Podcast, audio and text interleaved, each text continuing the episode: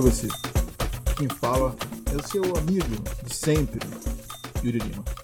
Esse aqui é onde o Brasil acaba. Eu. Esse vai ser um episódio diferente do podcast, porque não sei se eu já vim aqui fazer é, um episódio sobre os filmes que me marcaram, filmes que realmente para mim são.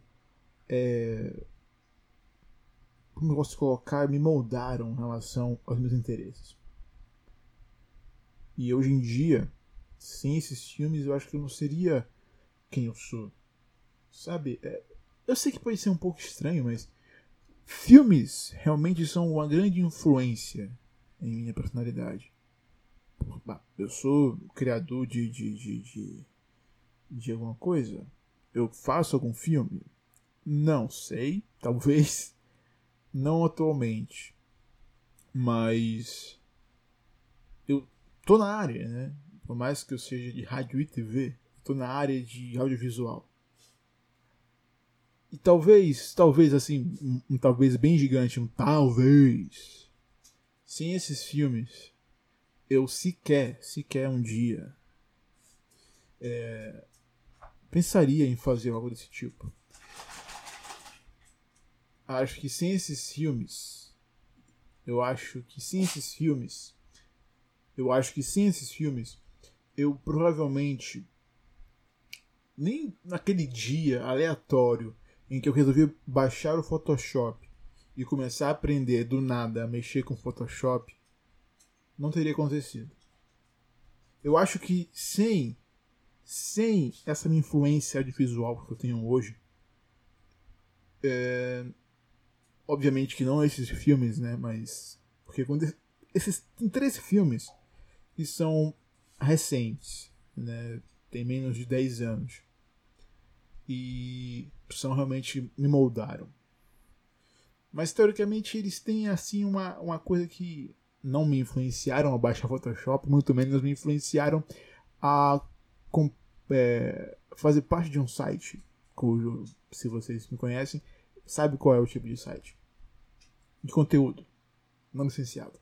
Mas enfim, hoje em dia, esses filmes me, me fazem ter um parâmetro interessante sobre o que é para mim cinema.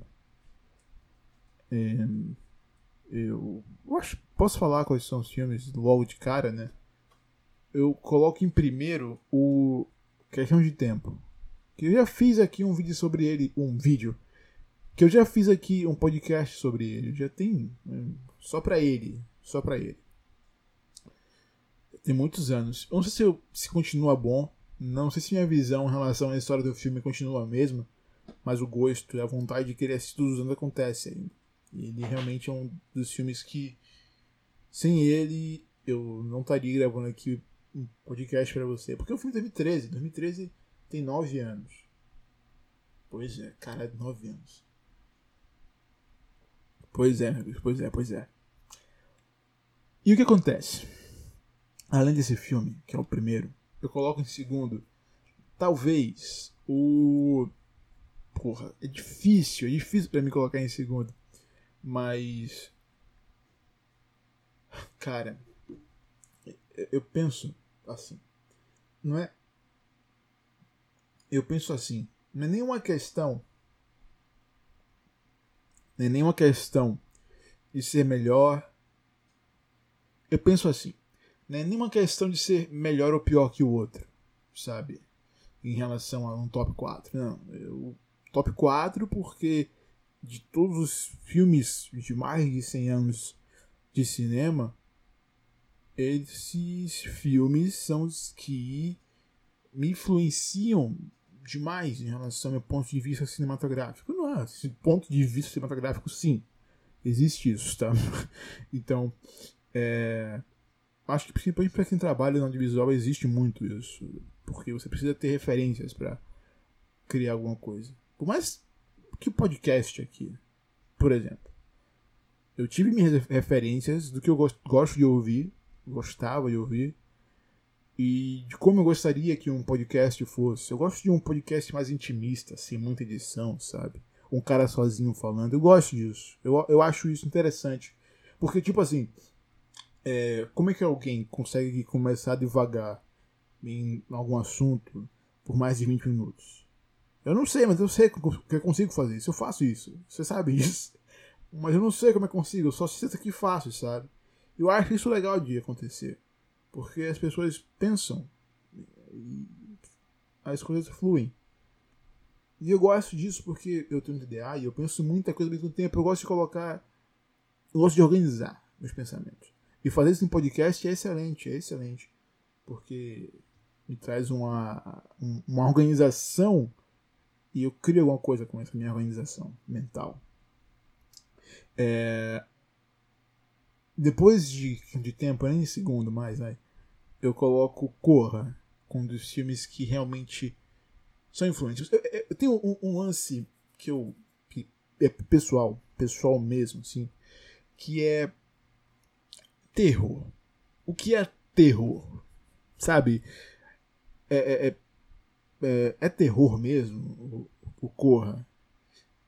Eu vejo como terror o que é. Eu, eu vejo Corra como uma máxima do terror, porque para mim terror é aquilo que mexe com o psicológico e ao mesmo tempo com o lúdico, porém não tão lúdico, sabe? Que expõe uma, uma falha na humanidade e extrai daquilo uma história que é extrapolada ao máximo do que realmente acontece. Só que você analisando as entrelinhas não é tão extrapolado assim, porque você olha e percebe que talvez seja realmente um pouco assim, só que é muito profundo porque muitas vezes é, se retroalimenta, é muito, muita autorreferência. Eu gosto disso, eu gosto disso. E para mim, terror original é isso, sabe? Terror original é mexer com, com a realidade, com o que é de verdade, com a humanidade, sabe?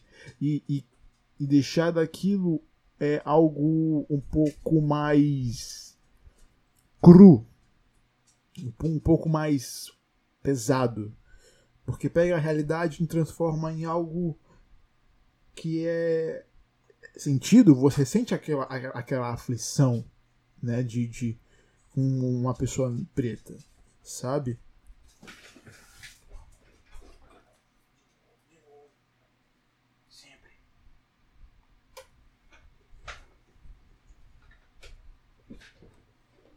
Você sente uma aflição com uma pessoa preta. E o Jordan Peele pega aquilo e extrapola, sabe? E, e, e não é tão extrapolado porque como e não é tão extrapolado porque é como você realmente se sente com uma pessoa preta. Eu eu eu sou uma pessoa preta, só que minha pele é um tom de pele clara. Eu sou o que chamam é, lá de light skin nos Estados Unidos, né? Enfim. E eu não sofri tanto o, o, o que é o racismo do que minha irmã, por exemplo. E eu acho que é. Pô, existe uma, uma, uma coisa que eu sempre me lembro que quando eu era menor, perguntavam se minha irmã era minha irmã porque ela ser, por ela ser preta e eu não tão preta, sabe? Coisas desse tipo, assim, que sempre me, me vem na cabeça. E assim, é, eu gosto dessa extrapolação porque não é tão extrapolado, é, uma, é, é, é um sentimento, é um, um, uma. é aterrorizante, sabe? E isso que é terror pra mim. E com isso a gente puxa pro X-Machina, que o X-Machina é um é um, um pouquinho de terror, eu acho, ali, porque tem. O, mexe com o humano, com o medo humano, mas é o medo humano mais, é, por enquanto, fantasioso, que é o medo de, de robô, robô de androides, né? De inteligência artificial, sabe? Tudo isso. É... E, e, pega também esse lance de a humanidade, a humanidade próxima dessas, dessas, dessas máquinas ainda é sabe, é, é, é muita coisa. É, esse filme tem um, um, uma ideia. É, como é que eu posso. Uma ideia filosófica de. E se uma máquina começasse a ter sentimentos humanos, né? Eu acho, eu acho, acho interessante. Não, não é algo novo, hum, não é algo novo, mas Ex Machina conta de uma maneira que eu acho incrível, cara. Eu acho de uma maneira contada, porra, cara, eu fico muito feliz com esse filme porque ele conta algo que já é teoricamente batido de uma maneira mais mais mais atual, mais crua, mais possível, né? Porque a gente pega uma tecnologia nova e mais uma vez extrapola ela, né? É perfeito, perfeito. Pega, pega o tema, extrapola e traz o terror para aquele tema. Perfeito. E em último, esse que é um clássico, um clássico, um clássico. Um clássico do Hitchcock, por aí, pra mim. É, é, pra mim é o melhor Hitchcock possível. Ah, mas tem o, o, o Psicose. Mas Yuri tem o Psicose, Yuri. Tem o Psicose. Tem o Psicose, Yuri. Tem o Psicose. Mas o Psicose, pra mim, ele é muito bom. Ele é muito, muito. É um dos maiores filmes do mundo. Mas tem uma, um, um diferencial com com Janela Discreta, né? que Janela Discreta é um filme que, mais uma vez, traz a realidade. É aquilo. Fofoca resolve tudo. Fofoca resolve tudo. Resumindo, é isso, né? Você tem que fofocar para ver que as coisas que estão acontecendo na sua, ao seu redor para talvez você descobre um crime aí e solucione esse crime. Talvez. Não é uma, uma possibilidade. Por isso não recomendo que façam. Mas existe um talvez. E assim, nada contra, quer dizer, inclusive eu sou fã do, dos trabalhos do James Stewart, não de todos, tem uns filmes aí que eu acho um pouco problemáticos em relação à, política mesmo, né? E mas desprezo a pessoa de James Stewart. É, ele era um X9, cagueta, sabe? Não dá, cara. Cara não dá, não dá. Simplesmente não dá. Certo? Ah, mas ele não era um ator, ele era o Tom Hanks. Bom para ele que ele era o Tom Hanks. Excelente para ele que ele era o Tom Hanks. Só que para mim, pra Moá, cara, não dá esse tipo de coisa. Para mim, esse tipo de coisa não, não faz o menor sentido, cara. Não dá, não dá. Hum. Mas assim, mas assim, os trabalhos dele eu consigo separar simplesmente porque ele já é falecido, certo? Eu acho que a gente, a gente pode fazer essa separação a partir do ponto que o, o artista não pode criar novas obras, né? E é, é essa minha, minha opinião, certo? A gente pode separar a arte do artista a partir do ponto que ele não possa criar novas obras. É, no caso de Krillin, por exemplo, ela ser transfóbica nunca vai mudar para mim em relação, em relação a gostar dela ou não, ou do Harry Potter. Eu nunca assisti Harry Potter, cara. Eu acho que eu vou assistir. Tem HBO Max, né? Acho que eu vou assistir. Tem, tem, eu vou assistir. Eu vou, um dia. Um dia eu assisto. Mas tem uma outra coisa também que eu acho interessante pra gente debater agora, que é. Talvez exista uma uma linha tênue em relação a separar a arte do artista, que são artistas que se posicionam politicamente e traz a política para suas obras. Eu sei que o James Stewart tinha alguns filmes que ele trazia isso, e talvez seja um pouco por isso também que ele era escancaradamente a cara da direita em algumas coisas. É, o, o, o, como é o bom homem, um bom americano, sei lá, sabe? Patriota, isso, patriota. E eu não gosto muito dessa figura patriótica em relação a, a governos específicos. É, eu sou patriota, mas eu sou patriota do Norte e Nordeste. Eu sou patriota do Norte e Nordeste porque eu gosto do Norte e Nordeste apenas. Desculpa aí você que é do Sul, Sudeste, é, Centro-Oeste. Centro-Oeste existe, né? Porra. Que que, que pena. Mas é verdade, tá? É verdade, não tem muito o que fazer e essa é a realidade, cara. Meu, meu lance é Norte-Nordeste. Pronto, ponto. Contei, contei quais são os meus quatro filmes. Mas por quê? Por quê? Por que eu gosto de filme? Por que eu gosto, gosto de cinema? Porque cinema é, é essa arte tão tão tão tão pouco explorada ainda. Por mais que alguns temas sejam completamente explorados, não dá. Existe, os caras têm que parar de fazer adaptação de, de coisa que tem já um. Ai, vem com a desculpinha de que. Ai, mas tem que refazer isso aí para novas gerações, mas descartar os, o, o filme antigo porque não é de uma geração atual, mas isso teoricamente não é você limitar sua arte a apenas remakes, reboots e algo do tipo.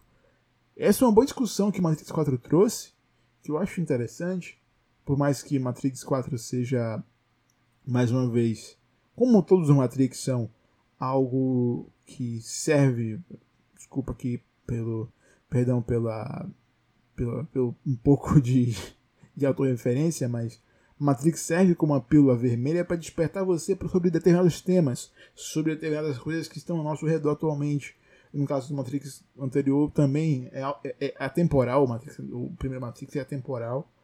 Mas esse 4 eu acho que é interessante em relação a esse reboot e tal. E tem uma discussão rasa, um pouco, como sempre.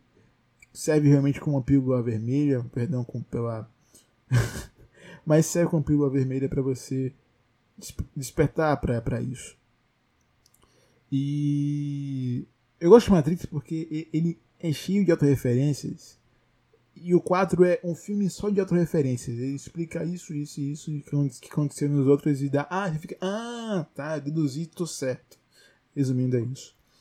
E eu me pego pensando sobre esse lance dos filmes que são um pouco repetitivos.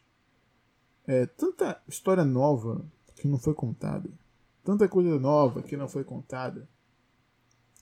Que eu fico triste que não, que não é contado porque eu gosto de coisas novas. Eu quero coisas novas, eu preciso de coisas novas. Porque eu preciso de novas referências. Porque basicamente quando você faz novas, novas coisas, novas coisas de antigas obras, você fica com a mesma referência para sempre. E é basicamente você querer criar novos. Criar novos não, mas criar antigos, novos é, artistas que pensam da mesma maneira, sabe? É meio estranho, antigos novos artistas. Porra, que bizarro, né? Pois é, e, e, e, eu acho isso chato, cara, porque não é que a gente vai assistir todos os filmes do mundo, sabe? E ter o mesmo filme várias vezes, de a cada 10 anos, cada 15 anos, 20 anos, porra, é chato, porque você se resume a assistir as mesmas coisas várias vezes. E é sempre a mesma história, é sempre as mesmas coisas. Ah, mas você está assistindo Marvel, eu sei. Marvel é basicamente isso, sabe? Marvel. Eu, eu parei de acompanhar Marvel em Ultimato, voltei agora para assistir o Homem-Aranha. Você tem noção disso? Eu assisti na verdade eu assisti um Ultimato, assisti o Homem-Aranha, depois parei. E assisti agora um novo Homem-Aranha. E com isso eu fiquei meio, porra, caralho, que foda, mano. Legal, hein? Homem-Aranha, pô, muito bom. Bom pra caralho. Mas eu não tenho vontade de acompanhar de novo a Marvel porque acabou, de, acabou que, que caiu em minha ficha de que é algo infinito que se autoalimenta, que se, mais uma vez, se retroalimenta porque é infinito e é só fazer as mesmas coisas de novo, e de novo, e de novo, e de novo, e de novo. Sabe? É, mundo acabar, guerra, pum, pá, tiro, soco, pá, pum, resolveu. De novo, vai acabar o mundo. Por quem? Por causa de um herói. Caralho, o cara fez isso, fez. Pum, pá, pum, pum, resolveu. Sabe? Sabe? O Homem-Aranha gosta de um diferencial porque ler a história do Homem-Aranha. O Tom Rola nesse aí tá foda. E, assim, tem esse lance um pouco específico que tem não, os outros Homem-Aranha, que pra mim, aí deixa pau duraço, cara. Aí, aí foi foda, aí foi foda, não tinha muito o que fazer. Mas esse lance de se. É chato. Eu já falei, é chato. E é por isso que recentemente eu, eu, eu busco é, começar a assistir buscar novas referências. Esse ano eu, eu tô muito bom com isso, porque eu tô assistindo filmes aleatórios muito bons. Alguns não tão bons assim, mas estou assistindo filmes novos, no caso, novas referências para mim. E estou buscando ver primeiras adaptações dos, de alguns filmes e filmes originais, sabe? Porque para mim eu acho que é isso. Eu acho que é isso que a gente precisa. De coisa nova. Refrescar a mente, a memória. Porque cinema para mim é isso. O cinema. Sem, sem cinema, já falei. Eu não estaria aqui, cara. Porque para mim refúgio é, é um refúgio muito muito particular, sabe? Que cinema é algo muito profundo aqui em mim. Cinema é, é, é, é, é uma coisa que eu sinto, sinto a necessidade. I feel the need. Não, é sério, mas é sério. Eu sinto a necessidade de, de assistir filmes. Todo dia eu tô assistindo um filme. Cara, é dia 11 de janeiro eu assisti já 20 filmes. tá ligado? Porque ano passado eu fiquei meio, meio lesado e não usei o. Ano passado eu fiquei meio uh, das, das ideias assim e não usei o Letterboxd, né? Hoje, hoje esse eu não tô usando. E simplesmente eu tô feliz demais porque o Letterboxd é perfeito. E final do ano, se tiver promoção de Black Friday, eu vou assinar a Letterboxd. Ah, mas o porquê? Porque sim. Porque sim. E é isso, sabe? Sem cinema, sem cinema, eu não seria Yuri Lima, não seria sequer o Lima Falcon, que uma galera conhece. Sem cinema, eu retiro o cinema. Eu falo muito de cinema, porque cinema é, é, é, é, é, é quem eu sou. Se tirasse cinema de mim, eu perco, sei lá, mais de 10% dos meus assuntos. Acho que 60% dos meus assuntos é cinema. E eu gosto de o mais variados cinemas, por mais que eu consuma mais o cinema estadunidense. É porque eu gosto de cinema francês, um pouco do cinema italiano, Diallo. Eu tô começando a acompanhar Diallo agora. Peguei as coleções da Versátil de Diallo, tá em promoção. E eu tô simplesmente louco, louco, louco. Já assisti um. São quatro volumes e assisti um filme. Mas eu quero assistir mais. Acho que eu vou assistir um hoje. Vai, foda-se. E é isso, sabe, cara? Sem cinema. Sem cinema. Cara, é estranho pensar que tem só 120 e poucos anos. 130, eu acho, né? Caralho, cinema. Cinema, cinema, cinema. E é por isso que eu fico meio louco por extras. Porque eu gosto dos bastidores, eu gosto de estar atrás das câmeras. Por mais que não tenham dado mais que um tempo. Eu gosto, eu gosto, eu amo, eu amo, amo, amo. E um dia eu vou voltar. Eu quero voltar. Um dia eu quero fazer um filme. Um dia eu quero fazer um filme, um filme sobre uns temas que eu gosto, assim. Eu tenho alguma coisa escrita, mas nada que eu, eu, eu acho que vinga, assim. Mas um dia eu vou escrever algo, algo que eu vou olhar e, e vou querer correr atrás para poder fazer, sabe? É isso. Cinema para mim é tudo. E sem cinema eu eu não saberia o que era alguns sentimentos, sabe? Porque é muito bom, é muito bom experimentar alguns sentimentos que você não pode na vida real, sabe? Existe algo muito legal na vingança que você assiste. Existe algo muito legal que você não gosta tanto de um personagem, mas ainda assim acompanha ele. Sabe? Tem, tem tudo isso. Tudo isso. Amo cinema. Amo cinema. E é isso, gente. Cinema é minha vida. respiro cinema, penso cinema. Sem cinema, não seria eu. Isso é, essa é a verdade. Então, se você gosta de mim, agradeça ao cinema. Se não gosta, também agradeça ao cinema, porque graças a ele eu, eu fiz com que você não gostasse de mim. E eu fiquei feliz com isso. Então é isso. Aqui foi Yuri Lima.